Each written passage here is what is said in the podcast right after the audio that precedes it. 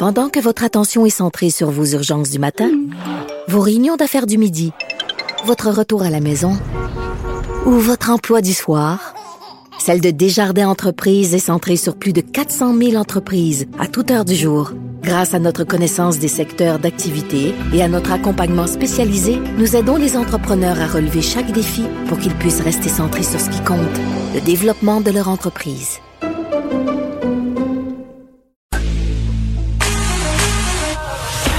Une question sans réponse n'est pas une réponse. Geneviève Peterson. Cube Radio parlait tantôt avec Aline Nestor des répercussions possibles au Québec euh, du procès euh, de Derek Chauvin de la mort euh, de George Floyd. on est avec Guillaume Lavoie pour parler de la couverture mondiale de ce procès-là qui est historique. Guillaume, salut. Bonjour Geneviève.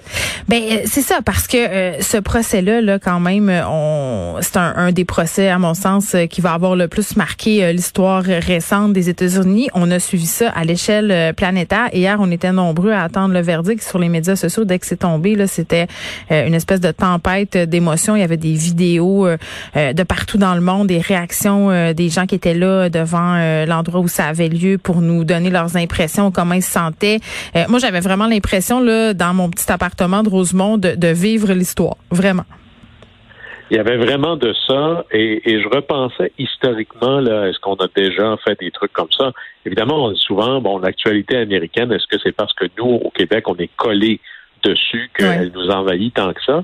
Mais moi, j'ai vu en Afrique du Sud à la fin des années 90, c'était le procès Lewinsky, c'était la première page de tous les journaux, comme ici.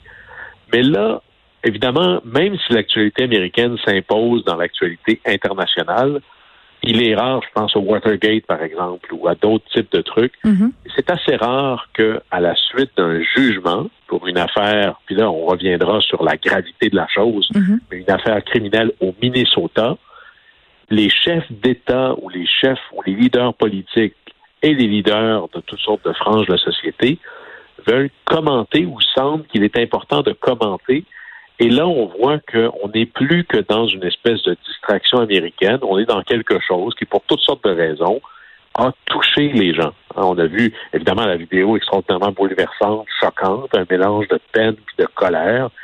Et Yvon Deschamps, qui est peut-être un des plus grands sociologues de l'histoire du Québec, C'est vrai. disait quelque chose en disant c'est tout seul qu'on est le plus nombreux. Au moment où on est littéralement là, tous et chacun dans nos non pas juste nos pays respectifs, mais nos chez nous respectifs, on sort plus. On vit quelque chose en même temps de très, très, très fort. Et là, on voit que ça dépasse le seul cadre de l'actualité politique américaine. C'est quelque chose où on a vu que la planète, finalement, est peut-être encore plus petite que l'on pense. Et les médias sociaux permettent de vivre ça dans un caractère presque immédiat. Je suis pas certain que, encore là, sans égard à la gravité de l'enjeu, que quelque chose comme ça aurait amené un commentaire des leaders politiques et des leaders sociaux de la planète entière dans les minutes qui ont suivi l'annonce du jugement. Alors, il y avait quelque chose d'un peu particulier ici. Bon, euh, revenons sur le procès euh, maintenant, quand même, un procès qui a été entièrement euh, télédiffusé. Oui, et est-ce que c'était la bonne chose, la mauvaise chose? Moi, j'ai un peu de réticence à, à faire rentrer la justice dans le salon de tout le monde, quoique euh, la justice en secret, ce n'est pas de la justice. Hein. Tout et chacun ont le droit d'aller s'asseoir au tribunal. Mais euh, nous aussi. J'ai l'impression, euh, excuse-moi, je veux pas t'interrompre, Guillaume, le métier, c'est un phénomène très américain. Là, on l'a vu avec O.J. Simpson aussi, de rendre un peu, bon, le procès, d'en faire un peu un pas un spectacle, mais un événement télévisuel. Tu comprends ce que je veux dire? Mais en même temps, tu me dis est-ce qu'on avait vraiment choix euh, pour Je pense qu'au niveau d'afficher une complète transparence, le, le diffuser, c'était peut-être la meilleure option. Là-dessus, tout à fait d'accord, parce qu'on peut pas juger, euh, et ça, ça c'est quelque chose de dur qu'il faut admettre. On peut pas juger du caractère juste d'une procédure euh, sur la base du verdict. Et là, je suis en train de remettre en question le verdict, mais de découvrir que le processus s'est déroulé dans les règles de l'art, la démonstration de la preuve, le témoignage et autres, ça fait aussi partie de ce qui crée de la confiance dans le verdict qui est donné. Parce que si jamais le verdict avait été autre, on s'entend, plusieurs villes aux États-Unis avaient leur service de police et même la garde nationale sur le qui-vive, là. Ça aurait pu déraper en émeute, cette affaire-là. Mais si on avait, euh, si on l'avait acquitté. S'il y avait eu acquittement, ça aurait été ça, et c'était ça qui était arrivé d'ailleurs dans d'autres villes, dans d'autres cas. Alors, au moins ici, puisqu'on ne peut pas présumer d'un verdict, malgré qu'ici la preuve était presque parfaite, là, on avait la preuve accablante dans une mm. vidéo très claire. Il fallait démontrer le lien de causalité, c'était très évident. Il restait qu'à démontrer l'intention euh, de, de, l'officier Chauvin. Mm. Mais ce qu'on a vu véritablement, c'est un processus qui, si on ne pouvait pas être sûr du verdict, au moins on voulait montrer, affirmer que le processus, lui, était intouchable. Mais j'ai une question.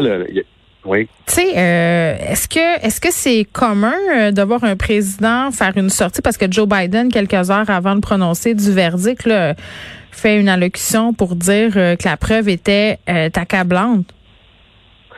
C'est pas commun c'est même un peu particulier. Euh, mon côté institutionnaliste euh, a peut-être des réticences à ce genre de truc-là. Évidemment, sa déclaration n'était pas il est coupable. Sa déclaration était mhm. je prie pour qu'on ait le bon verdict. Mais ça démontre à quel point ce qui s'est passé au Minnesota dépasse de beaucoup l'enjeu d'une action d'un policier contre un citoyen en détresse et un décès tragique.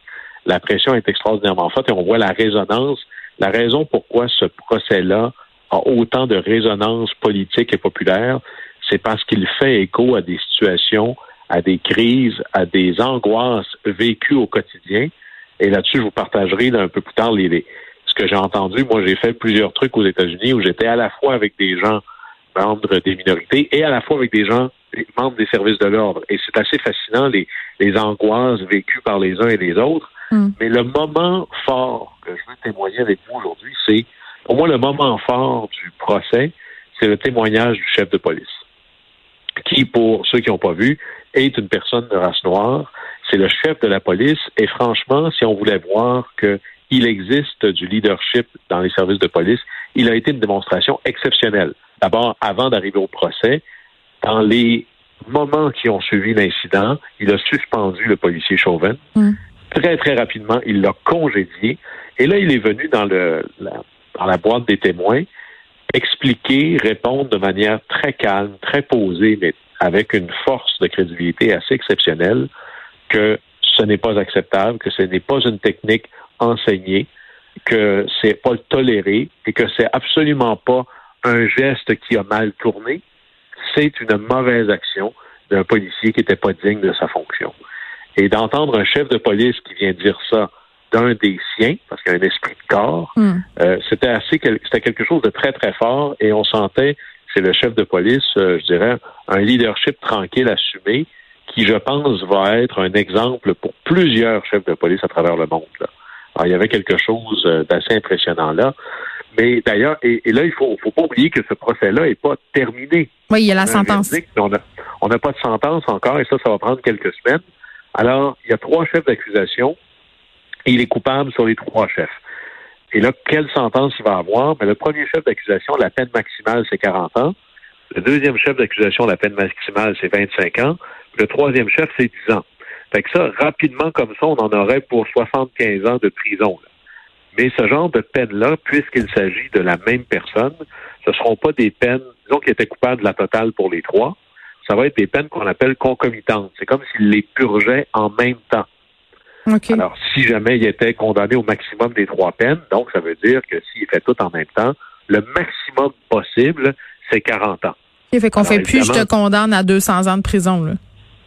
Euh, non, si ça faisait tout ça 200 ans, ben là, on additionnerait tout. Mais là, dans le cas ici, ce sont des peines concomitantes. Alors, le plus qu'il peut faire, c'est toutes ces peines-là en même temps, donc ça rend à 40 ans. Et là, après ça, le juge ça, c'est le maximum que le juge peut donner. On va regarder les circonstances atténuantes. Quand vous avez vu la vidéo, il n'y en a peut-être pas tant que ça. Mais les circonstances aggravantes aussi. C'est-à-dire que là, clairement, il y a eu un abus d'autorité. Euh, il y avait trois policiers qui tenaient, il y avait deux autres policiers qui tenaient là, M. Floyd. Euh, il était menotté, il était en état de détresse, on n'était pas dans un cas de violence, et en plus, il n'était pas armé. Alors, il n'y a pas beaucoup, si on voulait essayer de dire on va essayer de réduire la peine, j'ai pas beaucoup de facteurs euh, atténuants pour la peine. Mais bon, est-ce qu'on se rendra à 40 ans?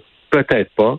Mais dans tous les cas, que ce soit 10, 15, 20, 25, 30 ans, on imagine que c'est pas là-dessus que le, marqueur fort hmm. est. C'est un policier qui, dans l'exercice de ses fonctions, est reconnu coupable d'une forme de meurtre.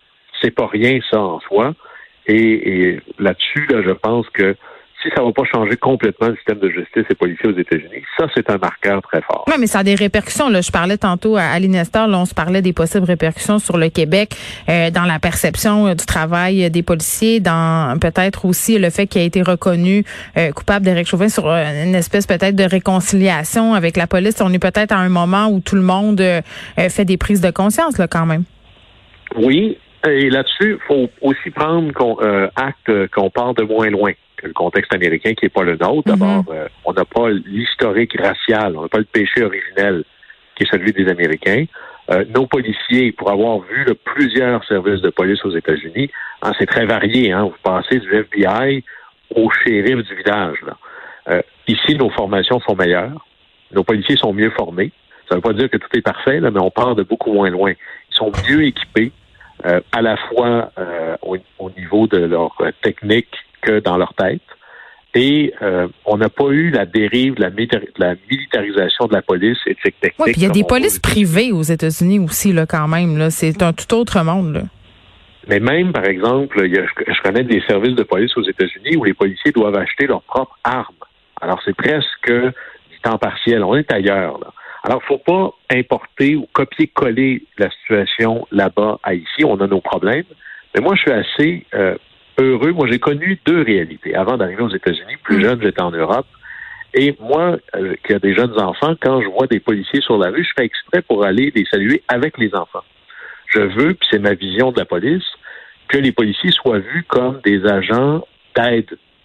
Si j'ai un doute, quelque chose, je suis porté à aller voir un policier et lui parler, ou une policière quand je suis arrivé en Europe, particulièrement en France, et tu arrives dans une station de train, c'est les CRS qui sont essentiellement. Ah, ils ont des, gros guns, hein? Ça m'avait bien impressionné, moi, avec. J'étais le mon ben Dieu, ils sont beaucoup armés.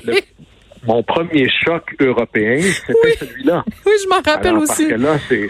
Pour nous, ça a l'air de l'anti-émeute, là. Alors, on a un, choc. C'est pas Ils n'ont pas l'air fin. on part de moins loin, mais ça ne veut pas dire qu'on n'a pas de travail à faire. Puis pour mm. réconcilier ça, puis c'est mon expérience américaine, on est au summum de la complexité. Ici, par exemple, le cas de M. Floyd, c'est un cas d'une personne, d'un acte.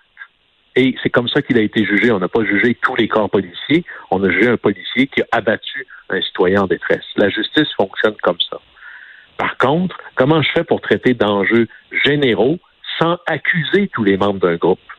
Toutes les détresse, toutes les personnes arrêtées par la police ne sont pas des victimes en détresse il y a des criminels dangereux là-dedans aussi. Et tous les policiers, il y a, moi je connais plusieurs policiers qui ont honte et qui sont furieux contre l'action de l'officier Chauvin parce que ça reflète extraordinairement négativement sur leur travail. C'est sûr.